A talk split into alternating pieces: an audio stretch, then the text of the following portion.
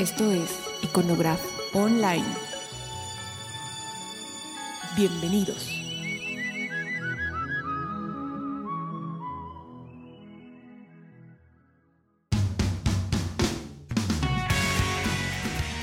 Ok, eh, estamos de nuevo en el podcast de Iconograph. Tenemos ahora un invitado especial también.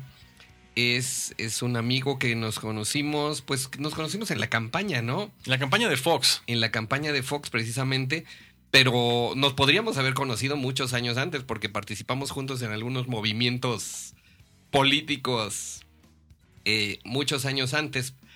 Fue en la campaña de Cloutier de donde Cloutier, empezaste. mero, sí, exactamente. Yo tenía 18 años, creo. Y era pues la forma en que uno podía pues este luchar contra la dictadura y pues eh, Cloutier fue muy inspirador y lo que me sorprendió es que había tan poquita gente en su campaña y tú eras uno de ellos, pero ahí no nos conocimos. No, no, no nos encontramos, nos tendríamos, seguramente. nos Seguro, en seguro por ahí, momento. sí, sí, sí, sí. Y, pero, pero bueno, ahí, ahí estuvimos, ese fue un movimiento del cual eh, habría mucho que hablar en algún Sí, momento. cómo no, sí. Épico. Ajá. Pero después, después pues, tú has andado por muchas partes del mundo, conoces mucha gente destacada, tienes relaciones con este con líderes mundiales, sobre todo de Europa del Este. Del S, sí. Bueno, soy especialista en lo que son este, las transiciones políticas y económicas en Europa del Este, eh, la historia recién del bloque soviético y postsoviético. Este, y eso pues ha sido mi hobby y mi gran parte de mi vida en los últimos años. O sea, entonces, eh, dos décadas haciendo esto. Entonces uno siempre se encuentra pues con estos personajes tan, que son tan famosos en la televisión, eh, que salen y todo, Walesa, Gorbachev, y muchos otros que, que son héroes igual, pero que la gente no los conoce, pero hicieron grandes cosas para sus países y para el mundo. Sí, claro. Ya, eh, entre esos estudios que tú hiciste, hiciste, eh, recuerdo, lo estabas haciendo más o menos ah, en los tiempos de la campaña de Fox.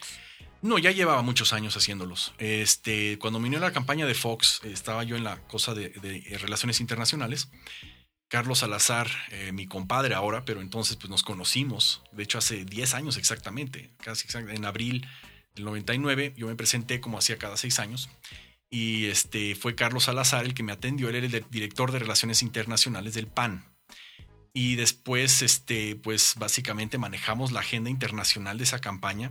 Eh, fuimos 14 veces a Washington, a Wall Street, a ver a los migrantes en California, este, fuimos con el candidato etcétera, ¿no? Eh, y ahí pues conocí íntimamente pues a la gente de la, de la campaña y después que muchos de ellos se hicieron parte del gobierno. Y no, pues yo también obviamente tengo opiniones muy fuertes sobre, sobre cómo sucedió la transición en México, porque yo lo veo desde un, desde un esquema eh, de, de lo que estudié en las ciencias políticas y especialmente las transiciones en Europa del Este. Como sabes, son 30 países en Europa del Este y muchos de ellos fueron muy exitosos en su transición. Muchos de ellos fueron un fracaso total en su transición. La mayoría son algo en intermedio, ¿no?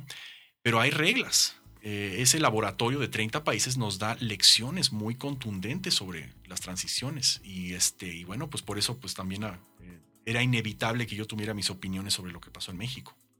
Sí, ah, de eso es lo que me gustaría más bien hablar, porque al final tú No nos vamos a poner de Albania, a hablar de Albania. ¿Cómo? No, No, no, todo. ¿cómo crees?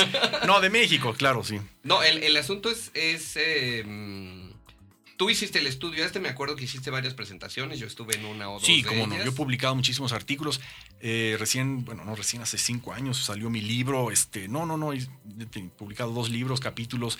No, sí, pero sí, tú hablas de las presentaciones que yo le daba a la gente del equipo de, de la ex campaña, ahora en el gobierno, eh, sobre transiciones. Exactamente. Sí, ok, sí. Exactamente. Entonces tú, tú tenías, eh, habías clasificado lo que eran la- la- las transiciones exitosas, las que eran, pues, bueno, más o menos ahí. Com sí, com sa. Exacto, y después las que fueron fracasadas.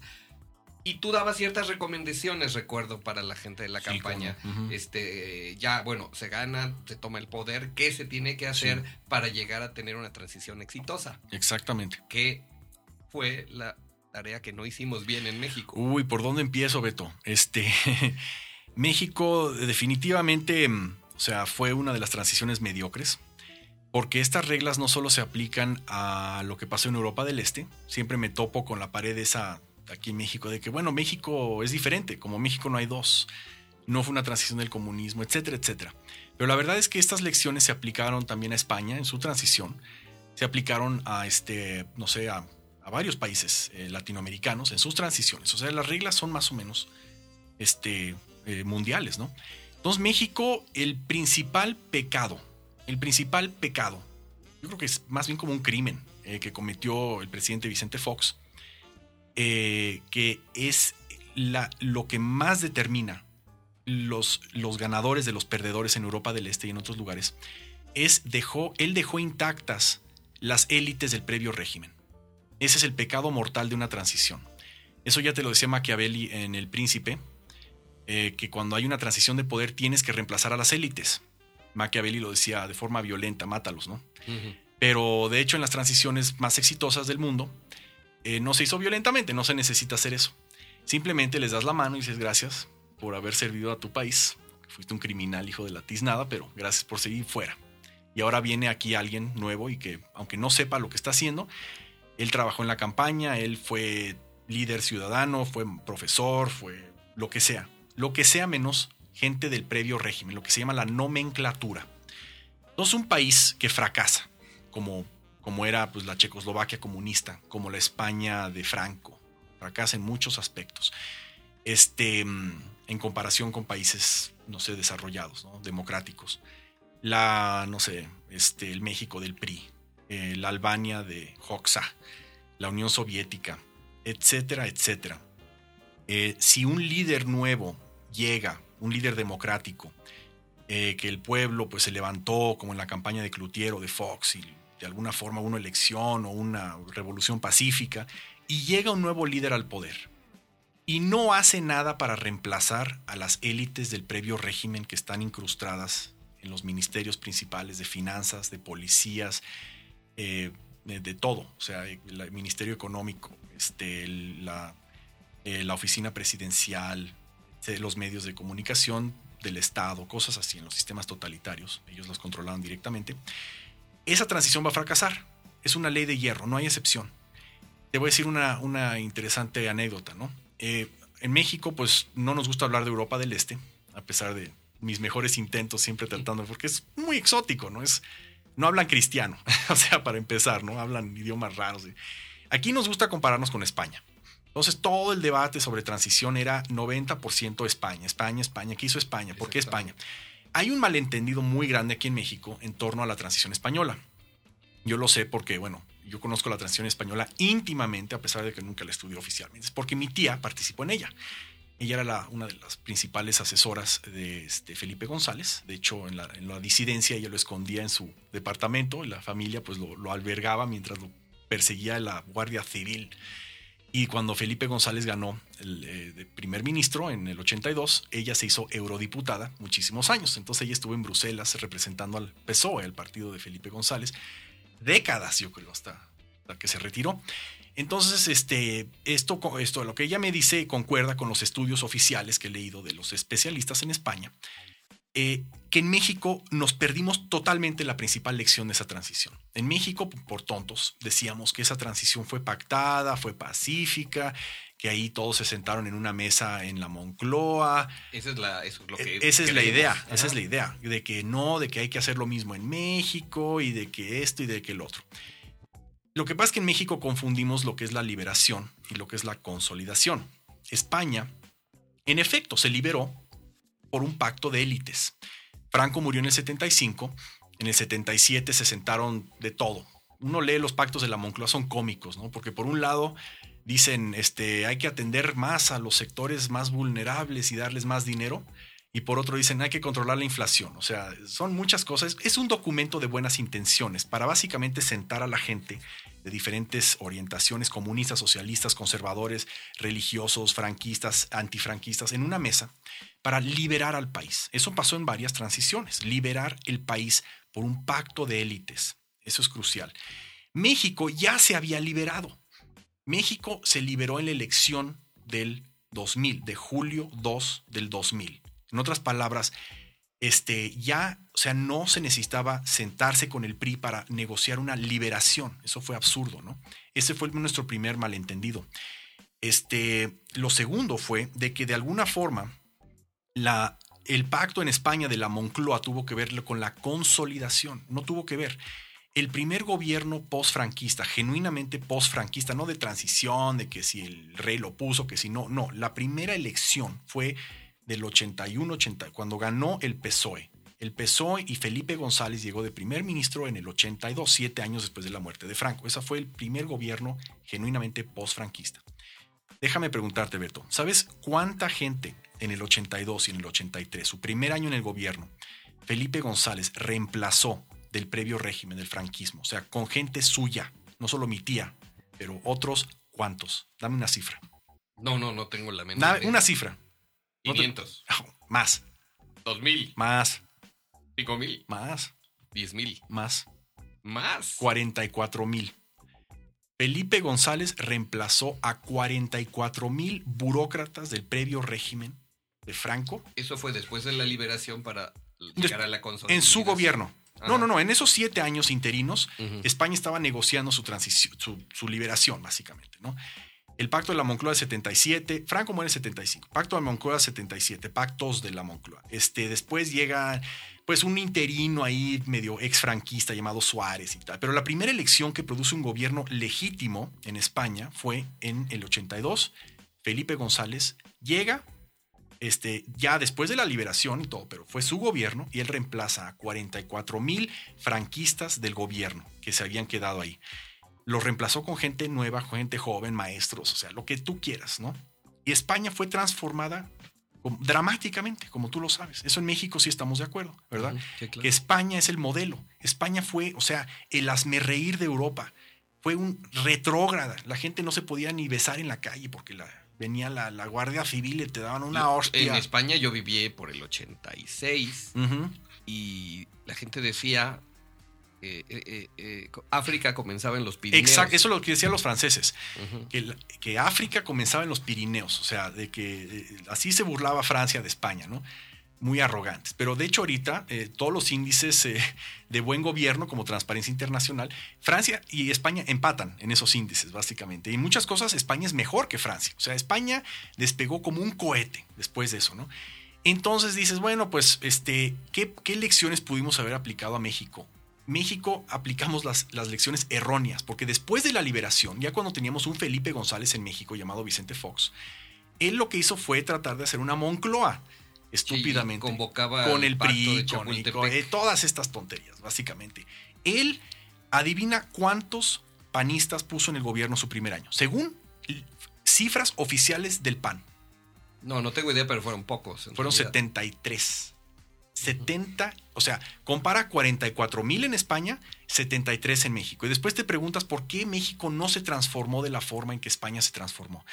Después en México empezamos a decir, no, fue culpa de, ya sabes, de los mexicanos, que no apoyamos suficiente, que no, no salimos al... O sea que el mexicano común cumplió su deber, que fue poner a Vicente Fox en el poder. Es como si estás en un equipo de básquetbol o de fútbol. Si tú le pasas la pelota a la ofensiva, que está justo junto a la portería de tu enemigo. Y él rehúsa meter la pelota porque no le dio la gana, porque dijo que hay que, hay que ser todos amigos o algo así, ¿no? No es tu culpa, Beto. O sea, tú le pasaste la pelota y hasta le gritabas, métela, no está el portero viendo, o sea, y no, él se rehusó. Entonces Fox aparentemente hizo un pacto con el previo régimen, eso es lo que se indica. O sea, eso no lo sabíamos tú y yo cuando trabajábamos por él tantas horas en esa campaña. Para nosotros él era el Walesa mexicano, el, el Václav Havel mexicano, de que él iba a liberar a México, iba a sacar el PRI de los pinos, esa fue su promesa. Después ya en el poder, él, nos, nos vamos enterando de muchas cosas muy raras, Beto. O sea, una de ellas es que él tuvo reuniones con Luis Echeverría, unas 10 reuniones. Eso ya me lo confirmaron dos gentes muy cercanas al candidato que lo acompañaban en esos viajes a verse con Echeverría. ¿Qué negoció Fox con Echeverría? ¿Quién sabe? O sea, una cosa es negociar para liberar a tu país, eso se vale, aunque sea con Satanás. Digamos, Echeverría y Salinas. Eso, lo decía Maquillo, ¿te acuerdas? Es exactamente, sí, este arroz ya se coció. Pero este, no, sí, Maquillo entendía eso. Pero yo creo que Maquillo no los hubiera incluido en el gobierno en sí. Posiblemente hacer un pacto para no meterlos al bote. Ok, está bien. Para liberar al país, todo se vale. Es lo que le digo a los cubanos. Mira, tú, o sea, Cuba ahorita no puede estar peor. Tú tienes que negociar con estos hijos de la tiznada para por fin liberar a Cuba y ya promételes que no los vas a meter al bote, ¿no? Pero no les prometas este no les prometas que, ¿cómo se llama? Que, que, los vas a incluir en el gobierno como ministros. Eso, eso envenena tu transición. Entonces Fox no entendió esto. Y él lo que sí entendió, porque no es nada tonto en algunos aspectos, en otros sí, pero en algunos aspectos Fox es muy listo. Él sabía que Echeverría era enemigo de la Bastida y de Salinas, porque Salinas y Echeverría enemigos mortales, ¿no? Eh, hasta Salinas lo acusó de meter a su hermano a la cárcel y de matar a su cuñado y matar al candidato. Eso lo hizo abiertamente Salinas. Eh, paso siguiente, la Bastida es aliado de Salinas. Él venía del ala salinista de, del PRI. Entonces Fox pensó, bueno, pues el enemigo de mi enemigo es mi amigo. Entonces yo creo que eso se va a ir con Echeverría y decir, a ver, ¿no? Vamos a ver, tú y yo no nos queremos, pero vamos a ver cómo derrotamos a la Bastida. Y si yo gano, te prometo no meterte al bote o cosas, eso se vale. Pero de rodearse con gente de Echeverría, que es exactamente lo que hizo Vicente Fox, puso cuatro gentes en policías y seguridad, que es lo que más le, o sea, Echeverría es lo que más le, le, gusta tener, ¿no? Porque él con el narco y todo eso, pues obviamente si tiene policías federales, eso es lo que le, lo que le gusta. Este, y en otros aspectos donde básicamente descarrilaron enteramente la, nuestra transición mientras a los verdaderos foxistas y panistas los metían en oficinas como, no sé, servicios sociales, atención a los migrantes y cosas estúpidas, francamente, al, la médula de poder se quedó en manos del PRI, del PRI en general y bajo ciertas gentes ligadas con Luis Echeverría en lo particular. Tú me decías que entonces la nomenclatura nunca salió Nunca se salió. Poder. No, absolutamente no, Beto. O sea, si pusieron a 73 panistas en el poder su primer año, o sea, ¿qué pasó? O sea, ¿y el resto qué? Que son millones de literalmente, ¿no? Sí, claro, y podrían no ser panistas, podrían no, ser lo que sea, lo que sea. Profesores, absolutamente, dices, y no tienen que ser de, de ni si, academia. absolutamente, ni, no, no necesita ser 44 mil tampoco, o sea, Felipe González lo hizo, pero tan bien, ¿verdad? Pero yo creo que le exageró, porque también reemplazó a gente que estaba trabajando en museos y cosas, que solamente porque Franco los puso, Felipe González, como buen socialista, son muy ardidos y tienen, tienen digamos, este, lo que se llama este, los odios jarochos. En la izquierda tienen unos odios jarochos. Entonces, la, por caprichos infantiles. Pero esto, este instinto caprichoso de Felipe González le sirvió muy bien para transición. Yo no sé si él estaba consciente de que eso iba a salvar a España. Posiblemente nada más lo hizo para vengarse del franquismo, ¿no? Pero él, él le exageró en, en el hecho de que a, aún la gente de la Comisión del Agua, técnicos que no tienen nada que ver con, con la política, también los corrió para poner a su gente. Havel fue el que dijo, prefiero inexperiencia Inex temporal. Exactamente, exactamente. Prefiero inexperiencia temporal a, a, sabotaje permanente. ¿Cuántos reemplazar, Beto? Eso no es, no es una Sí, ciencia, claro, es un arte, pero usando el sentido común, aunque sabes que Voltaire dijo que el sentido común es el menos común de los sentidos, usando el sentido común, pues obviamente, este, oficina presidencial, uno empieza por ahí, ¿no? Eh, finanzas y policías. Eso es lo medular del poder, en este, verdadero en cualquier país, ¿no? Ya después, Ministerio de la Cultura y cosas, agricultura, cosas así, pues bueno, pues uno, puede dejarlos más o menos en paz, ¿no? Los técnicos del previo régimen, si es que son buenos, si son una bola de patanes, pues fuera, ¿no? Pero lo que puede descarrilar a tu transición, Beto, son esas tres cosas. Fox puso a gente del previo régimen en las tres. Y este señor, Calderón, está haciendo lo mismo. O sea, él criticó a Fox por este afán de dejar al previo régimen en el poder. Sin embargo, Calderón está haciendo exactamente lo mismo y en esos mismos, en esas mismas áreas, con excepción posible de posible de los pinos, porque yo algunas gentes que trabajaron en su campaña sí están con él en los pinos, eso me consta, no todos, pero este, pero en lo demás, en finanzas, este, en relaciones exteriores, en muchas cosas donde pueden fácilmente descarrilar su transición, es básicamente el PRI el que gobierna ahí. Y el PRI, entre ellos, eh, como tú sabes, Beto, élites depredadoras necesitan solidaridad. Élites depredadoras necesitan solidaridad. Entonces entre ellos se ayudan, se ayudan para regresar al poder y ya poder disfrutar del poder como lo hacían en los viejos tiempos, no como, como ahora que tienen que más o menos rendir, rendir cuentas y bajar la cabeza. Sí, claro, a fin de cuentas es regresar para ser iguales. Para ser iguales que antes, o sea, Claro. está bien, o sea, pues eso, eso básicamente fue culpa de, de Fox y de Calderón. O sea, si fracasa la transición en México, que es lo que va a suceder, si regresa el PRI al poder, este, digamos, podemos decir que esta transición eh, fracasó, fracasó, ¿no? O sea, ya, ya no hay no hay para dónde. Tendremos que esperar. Pues sí, no, Beto, Otra porque, vez. porque ya, o sea, si tú no cambias un sistema, el sistema te cambia a ti. Entonces, aunque vuelva a ganar el PAN, ya es tan parecido al PRI, ¿verdad? De su actitud. Y aunque no, ellos no se hayan corrompido de la misma forma que los priistas, tan, de forma tan cínica, ellos no tocaron el sistema priista. Esa es otra falacia de la transición mexicana, Beto, que nos confundimos, porque se pensaba que ya si el PRI pierde escaños en el Congreso y pierde los pinos, ya, ya, ya, ya se derrotó el PRI. No es cierto. Este, lo, que, lo que confundían era PRI partido, que sí ha sufrido bastante, con PRI sistema. El PRI sistema nunca lo tocaron, se quedó exactamente igual que como antes, ¿no? Que, que después de la elección de 2000 sí quedó bastante afectado. Y podría haberse hecho algo bastante Absoluto, ya era, estaba hecho de gelatina. Después del 2000, la gente del PRI llegaba con su cabeza en una bandeja de plata y Fox los perdonó. Te voy a contar una anécdota.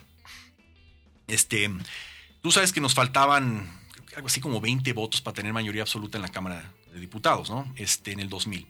Porque el PAN tenía el verde y, este, y creo que les faltaban 14 votos, una cosa así, para llegar a la mayoría absoluta. Eh, este, ex, eh, este aliado de Fox, que había sido el presidente del PRI, que fue muy útil para la campaña, que se llamaba Porfirio Muñoz Ledo. Porfirio Muñoz Ledo se sabía las artimañas del previo régimen porque sí rompió con él, o sea, él, es, él hubiera sido muy útil para hacer alianzas con, con priistas más o menos eh, cínicos, reformados, lo que tú quieras, ¿no? 50 de ellos le dijeron a Porfirio Muñoz Ledo que ellos estaban dispuestos a romper con el PRI, formar una fracción independiente en la Cámara y votar con el verde y con el PAN. A cambio de cosas estúpidas y menores, o sea, tonterías de que si mi cuñado si puede quedar con su chamba en quién sabe qué sindicato, cosas tontas, ¿no? Porfirio fue con Fox a decirle la buena noticia y Fox dijo, no, no me toques nada. Dijo, el PRI tiene que estar intacto para poder mejor negociar con él. ¿No? Entonces, esta anécdota, hay 100 de esos. Eh, Beto, que de veras te, ponen a dudar. En México no tuvimos una transición, básicamente cambió la cara del señor en los pinos, pero todo el, PRI sistema que se, que se fue creando eh, tantas décadas, ¿verdad? Y los nexos de poder de la nomenclatura, que tanta energía y tanta sangre le saca a este país todos los años, se quedó igual, se quedó igual. Ahí este, salió una encuesta hace unos días del Universal en la que pues el PRI suena bastante recuperado. A mí me da bastante sí, pánico. No, es, normal, eso es absolutamente normal. Es una anécdota de que este eh, Philip Dimitrov, que fue primer ministro de Bulgaria, amigo, gran amigo personal, ha venido tres veces a México también para decir lo mismo que te estoy diciendo. Eh, Philip Dimitrov, que fue el Havel de Bulgaria, él dijo, si no rompes con las élites del previo régimen, la gente normal va a concluir una de dos cosas. O que no fueron tan malas después de todo, o que tú te has convertido en uno de ellos. Entonces, si tú estás atacando al PRI y llegas al poder y no haces nada, al contrario, dices, no, el PRI está bien y lo voy a dejar en el poder, eso manda una señal, número uno, de que tú tienes miedo de gobernar, es un incompetente y un tonto, ¿no? Este, y la gente pierde respeto por ti. Pero también ayuda al PRI, porque entonces la gente empieza a decir, no, pues el PRI no fue tan malo después de todo, pues y aquí Además que, sobre todo en México, tenemos mala memoria, ¿no? En, todas partes, Beto, en, todas partes tienen mala memoria. O sea, en Rusia, este, el presidente de Rusia es un tipo de la KGB. Entonces, y eso que el Partido Comunista totalmente odiado en la Unión Soviética, la final de la Unión Soviética, y, la gente aplaudía cada vez que perdían los comunistas y eso, y de repente la gente empezó a tener cierta nostalgia, porque los demócratas lo hicieron tan mal precisamente porque nunca rompieron con la élite comunista. Ironía tras ironía tras ironía. Que al, final se cumplía esto de piedritas en el camino todo el tiempo. Eh, ¿Cómo? Sí. Uh, ah, no, ellos sabotean. No, eso es obvio. Ellos obvio que sabotean. Lo hacen de una forma muy sutil. Eh, había un, asesor de Fox llamado Juan Hernández, que buena gente, pero muy inocente, porque de hecho era americano, es básicamente un chicano que vino de allá a ayudar a Fox. A mí me cae muy bien en lo personal. Es muy buena gente, me cae muy bien también. Pero, pero, híjole, o sea, en una ocasión yo me senté con él ahí en Los Pinos y le dije, oye Juan, este, esto es un peligro dejar a tantos pristas este, en el poder por esto y por esto. Y dijo, no, no, mira, ¿qué, ¿cómo que sabotaje? Y me, mostró Los Pinos. Dijo, no, todo está aquí muy bien. O sea, él pensó que, iban a arrancar cuadros y aventarlos por la ventana. No tenían, o sea, un concepto muy claro de lo que es gobernar ni una transición. Nada, o sea, cero, cero. Yo hablando con tanta gente y este, que tenían buenas intenciones y tal, que rodeaban a Fox, pero yo me daba cuenta que no tenían idea. Y eso que, y eso que el PAN ya había gobernado varios estados. O sea, tal vez se tenía idea de, de, de lo que quieres hacer como gobierno, pero poca No las noción herramientas. de la política Sí. real. Sí, de las herramientas, o sea, es posible. Este, lo chistoso es que, eh, ¿cómo se llama? El, el PAN ya había gobernado, no sé, nueve estados, ocho estados, ¿tú te acuerdas? En el dos, para el dos, o sea, cuando fue, Fox fue electo en el 2000, el PAN ya había gobernado bastantes Sí, seguro. estados en México. Ya tenían su propia nomenclatura, que fácilmente pudo haber reemplazado por lo menos unos 10 mil gentes, 5 mil gentes, ponle. Ya con eso ya la haces. O sea, Felipe González exageró con sus 44 mil, pero con unos 5 a 10 mil tú ya puedes transformar a un país más allá, o sea, de lo que se pueda reconocer. Transformar, igual que hizo España, igual que hizo Polonia, otro hazme reír de Europa, que ahora es una estrella, etcétera, etcétera. Este, mm, entonces el PAN no tenía pretexto, no tenía pretexto de no entrar al gobierno, porque sí tenía los cuadros, tenía las élites para hacerlo, y no, y no se atrevió. Es el miedo a gobernar. No sé quién criticó al PAN recientemente con un libro llamado El miedo a gobernar. Y yo estoy de acuerdo, el PAN tiene miedo a gobernar. Hay, hay este. La. el- el- el- los gobiernos del PAN. Los gobiernos del PAN. Hay mucha gente muy valiosa. Tú conoces a muchos panistas Sí. que son verdaderamente gente valiosa, Sí, que verdaderamente tiene intención de, absolutamente. de cambiar las cosas. Pero hay otra parte de la gente que entra a los gobiernos del PAN, igual ni siquiera necesariamente panistas, no. que, que llegan a repetir los esquemas Priistas. priistas. Ese es cierto. Si te digo, si tú no desbaratas al sistema, el sistema te va a desbaratar a ti. Entonces el PAN está sufriendo esto, porque los panistas originales, que son, pues, gente muy buena, pero algo patética, o sea, hay que admitirlo, muchos panistas, los jóvenes no, los jóvenes sí más, un poco más radicales y ya más o menos entienden. Tengo en mente a Gabriela Cuevas, por ejemplo, la delegada aquí en- Ujú, en en- Miguel Hidalgo, que es el modelo de lo que debe hacer un demócrata al llegar al poder, o sea, usar el poder, ¿no? Gabriela Cuevas, Cristian Castaño, por ejemplo, este, que fue el speaker del, de la. ¿cómo le dicen? El presidente o algo así, de la Cámara de Diputados. Este, ¿quién más? No sé, René Bolio, aunque él ya se salió del PAN, pero él es, esos son los panistas radicales, que más o menos usan el poder sin miedo. Pero después tienes a, pues, a los, me entiendes, ¿no? Los, las momias del PAN que han estado ahí por la lucha intelectual y eso, pero cuando de repente llegan al poder no saben qué hacer. Y el problema es que tenían muchos, lo que se llama el complejo de Seligman. Es este, sabes que Seligman, un psicólogo que usaba perros para sus experimentos y les daba shocks eléctricos. Y después de, un rato el perro ya perdía la autoestima y ya ni siquiera se molestaba en escapar. Este, entonces eso se llama la inhabilidad aprendida. Cuando te dicen que eres un idiota, que eres esto, que eres el otro, que ya tarde o temprano te lo crees. Entonces el PAN eran los perros de Seligman. Después de haber perdido todas las elecciones a las que se postuló el PAN hasta, no me acuerdo, es el 88, una cosa así. O el 82 con Zamora, Michoacán. Pero así, eh, ¿me entiendes? Estar en un, desde el 39 perdiendo todas las elecciones a las que te postulas. Pues qué clase de gente iba al PAN. Gente buena, decente, patriota, pero totalmente, o sea, como gelatinosa, ¿no? Paniaguados, les digo. Entonces, en el PAN tiene su ala paniaguada, eh, que ya es menos y menos por atrición natural. Están los radicales del PAN, que te digo que están subiendo en las filas, como Gaby Cuevas, como Cristian, etcétera. Pero al mismo tiempo, el PAN, por ser el partido en el poder, le pasó lo que dijo un expresidente panista llamado, ¿cómo se llamaba? El que murió en Alemania, ese. este, Eh, sí, este, Sí, ¿cómo el intelectual. Carlos Castillo. Ese, Castillo Peraza. Castillo Peraza escribió un artículo para el PAN llamado El imán azul. Y él hablaba de que si el PAN llega al poder, cuidado, porque entonces el imán azul va a traer a toda la porquería del previo régimen Sí, por supuesto. pintada de azul. Ahora, y es, es una maldición que le pasó al PAN, ¿no? El PAN no rompió con el sistema estatista, socialista, corrupto del PRI. Entonces el PAN se está convirtiendo en otro partido que está este, apoyando inconscientemente el sistema estatista, socialista y corrupto que creó el PRI. No necesariamente para su propio beneficio, para su propio detrim, de- o sea, en contra del PAN. Porque eso sí, el imán azul, el PAN atrajo a tanta gente basura del previo régimen que de repente se convirtieron en panistas para, para llegar al Sí, poder, claro, para mantener estar. sus chambas, para quedar bien con el señor presidente. Eso sí, la adulación al presidente continúa. Y este, y bueno, pues entonces es por eso que, que hay mucho malestar en el, en, eh, dentro del PAN, yo creo, y dentro del país, porque no tenemos una fuerza reformadora que pueda sacarnos de este hoyo, Beto. Esa es la conclusión de que yo llego. En México no existe una fuerza que pueda rescatar este país. Sí, no se le llama. Digo, ahora los anuncios de López Obrador dicen debemos salvar a México, sigue diciéndolo, yo creo que va a tener 20 él años. tiene sus, sus razones. Obviamente él quiere convertir a México en otra Cuba, otra Venezuela. Eso lo se sabe, es abierto, cínico. Pero la gente decente de este país que quiere salvar a México está frustrada porque no puede votar ni por el PRI ni por el PAN, porque ningún, o sea, los dos ya básicamente han prometido mantener el, status quo que dejó el PRI antes del 2000, ¿no? Entonces, por eso que un grupo de panistas disidentes decidieron formar un nuevo partido llamado Solidaridad. Y ese partido, pues de repente causó entusiasmo, había empresarios que lo apoyaban, o sea, gente, la gente de este país que quiere sacar a México de- estaba frustrada y estaba y quería apoyar a Solidaridad, pero adivina qué. Este, la Corte, no, el Tribunal Supremo Electoral Ah, no, no dijo que no registro, y de ¿no? que porque pusieron una coma mal, ya. Pero la partidocracia de este país básicamente ya ha encontrado una comodidad. Se ha convertido en una cosa muy Sí, claro. cómoda. eh, manejar tantos miles de millones del erario y poner a tu gente, tus amigos ahí en el poder.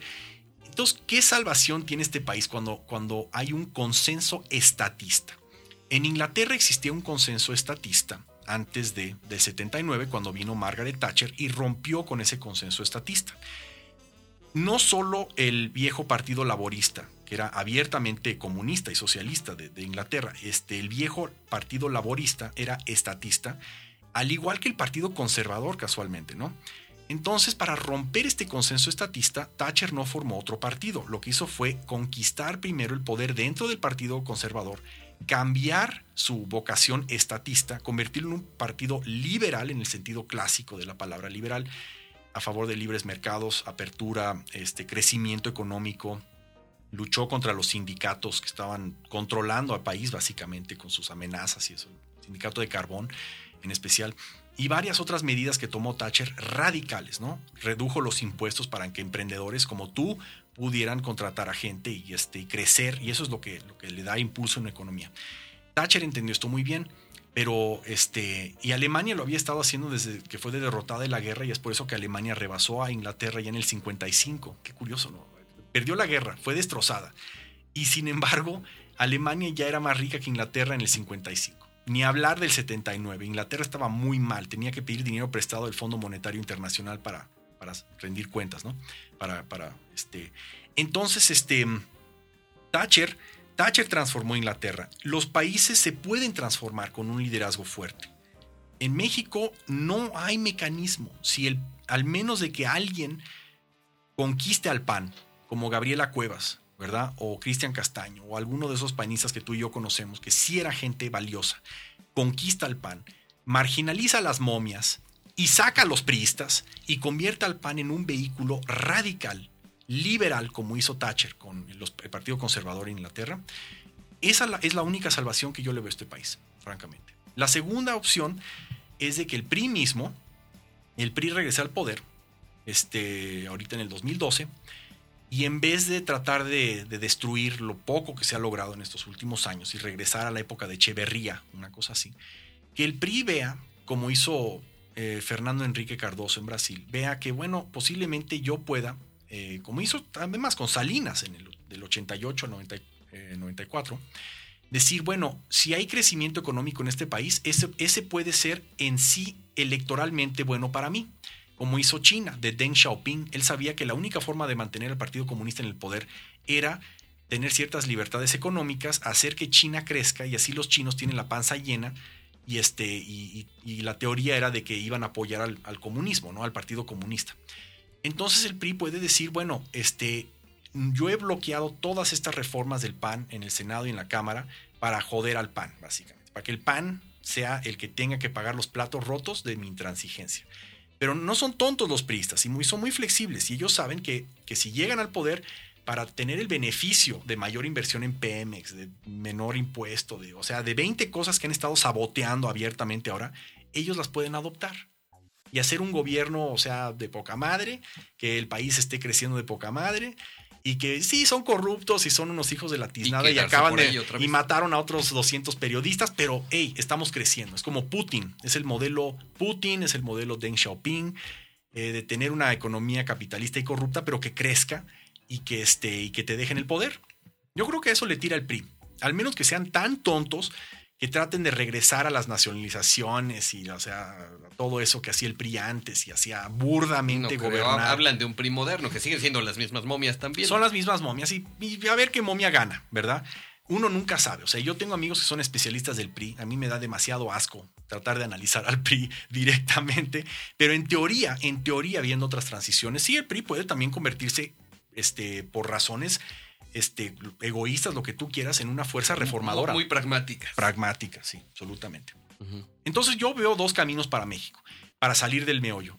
Que gane el PRI, pero que sea una especie de, de- de PRI estilo Putin o Deng Xiaoping, o que gane la, dentro del PAN, que ganen los Thatchers del PAN y contra las, contra las, las maricas del PAN y que los saquen y de que ellos transformen al PAN ya en una fuerza como hizo Thatcher con el Partido Conservador. Ah, bueno. A ver qué pasa, Beto. A ver qué pasa. Pero vivimos en tiempos allá. interesantes, eso no cabe ninguna duda. Ok, bueno, este. No dije el nombre al principio, ni tú lo dijiste que te llamas Fredo Arias King. Ah, no, no, no, ni me Pero di bueno, cuenta. ya estuvimos platicando un ratito, ya nos ilustró con muchas de sus. Y, y esto todo es una cuestión académica, no son opiniones al aire. No, nada no, no. más. Yo puedo hablar además 48 horas de ese tema, Beto. Y gracias por tenerme en tu... Eh, eh, En muchísimas gracias y pues es- seguimos en contacto. Y seguimos luchando. Claro que sí. Ok.